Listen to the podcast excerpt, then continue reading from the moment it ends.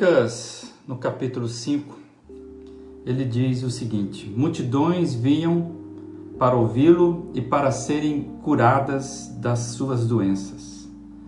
Jesus retirava-se para lugares solitários e orava. Os evangelhos narram que Jesus vivia intensamente. A vida de Jesus era movimentada.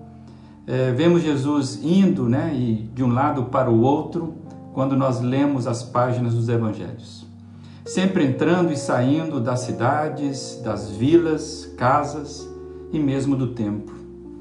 Os evangelhos nos revelam, porém, que existiram momento e existiam momentos, momentos em que Jesus se retirava para ficar sozinho e que nem mesmo seus discípulos sabiam onde ele estava. Isso até parecia meio embaraçoso para os seus discípulos. Afinal, eles eram né, os seus seguidores mais próximos. Interessante pensar que Jesus é, nunca se deixou ficar preso por ninguém. Jesus não era monopólio de nenhum grupo, de nenhuma pessoa. Jesus não é produto ou propriedade que pode ser manipulado ou controlado. Jesus, na verdade, sempre foi livre, muito livre.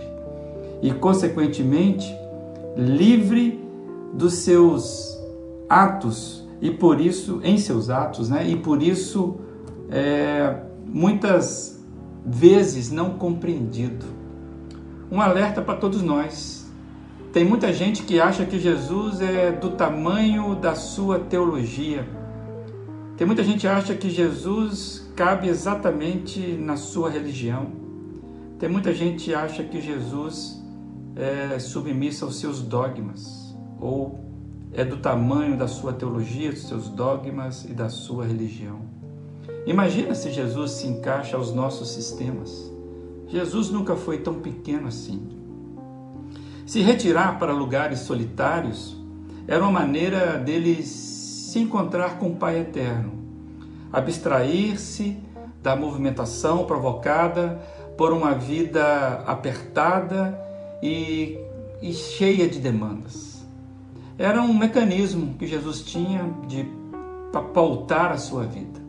Né? A agenda de Jesus não lhe escapava das mãos, é a sensação que a gente tem. Ele frustraria muita gente que acredita que Jesus deve estar à sua disposição para os seus desejos e manias a qualquer momento. Na agenda de Jesus, é claro que as pessoas eram importantes, certamente, as pessoas eram a sua maior ocupação, mas na agenda de Jesus, nunca faltou tempo para ele estar diante do Pai, para descansar a sua alma, para se orientar na sua missão, ouvir a voz dos céus. Se Jesus desse ouvido às multidões, ele perderia sua agenda centrada na vontade de Deus e ficaria à mercê das circunstâncias, à mercê das opiniões, à mercê dos caprichos das pessoas. A postura de Jesus me parece que nos ensina e, e nos faz entender que a voz do povo nem sempre é a voz de Deus. Aprendemos com Jesus que na correria da vida, é, no meio do sucesso, ou mesmo em meio ao alto reconhecimento público, nunca devemos perder o caminho da solitude, o nosso encontro pessoal silencioso e com qualidade diante do nosso Deus. Jesus se retirava para lugares solitários, não para fugir, mas para se encontrar, para se conectar com a vida. A vida é encontrada nos detalhes, nas simplicidades. A vida é feita também de pausa, de silêncio, descanso e contemplação.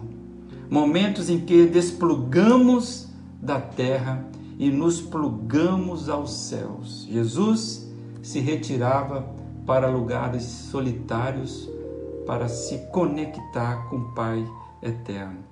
Que possamos entender e aprender essa importância com o Senhor Jesus. Um bom dia.